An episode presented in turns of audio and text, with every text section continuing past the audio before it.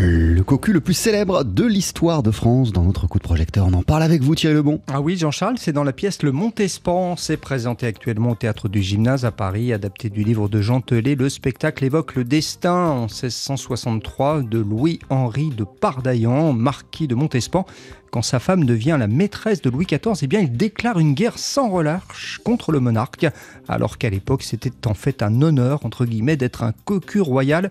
On écoute Salomé Villiers, elle signe à de la pièce et elle interprète un des rôles sur scène. Je suis tombée amoureuse de ce personnage, de ce livre, de cette écriture. Je trouve que le Montespan, c'est un Cyrano, c'est un punk, c'est le punk de son époque. Et je le trouve absolument... Euh, remarquable. Et c'est marrant parce que Telé, euh, la première fois qu'on s'est rencontrés, il m'a dit J'aurais vraiment aimé euh, rencontrer ce bonhomme qui aurait pu devenir un de mes meilleurs amis. Et je comprends, parce que c'est vrai que le portrait qu'il en a fait, en tout cas de ce personnage, euh, a été un Cyrano des temps modernes?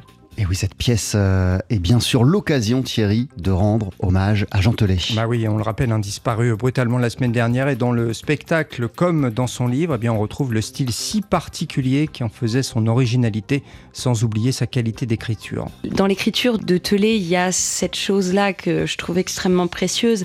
C'est-à-dire que tout d'un coup, on est dans un grand lyrisme et on va basculer dans un quotidien euh, très d'aujourd'hui. Et après on va rebasculer sur une grande scène comique comme la scène du roi d'Espagne. Et juste après on a euh, une grande scène de tragédie. Et, c'est ça qui est beau. Euh, là justement il y a une phrase de Telé qui me revient qui est dans un autre livre qui est la vie la vie elle fait ce qu'elle peut avec ses maladresses et c'est ça en fait, c'est-à-dire qu'il écrit au rythme de la vie, c'est-à-dire que la vie est une comédie dramatique, euh, c'est-à-dire qu'on peut effectivement avoir une grande scène comique et qui, trois minutes après, se transforme en un drame absolu.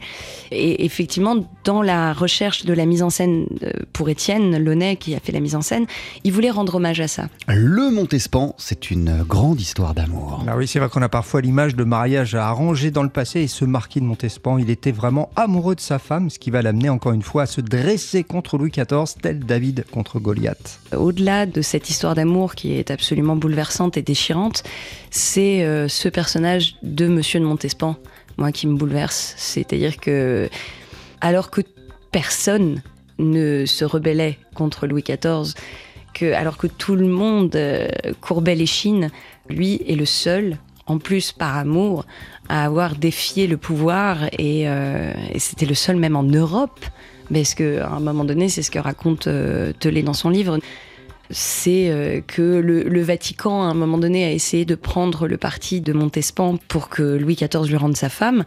Et même le Vatican, à un moment donné, a fini par céder euh, bah, au despotisme de Louis XIV, en tout cas dans cette histoire. Salomé Villiers qui signe donc l'adaptation de cette pièce, adaptation du livre de Jean Telet, euh, qu'il interprète aussi sur scène aux côtés de Simon Larvaron et Michael Hirsch, le Montespan. C'est à voir actuellement au théâtre du gymnase et c'est un spectacle TSF Jazz. Merci beaucoup Thierry Lebon.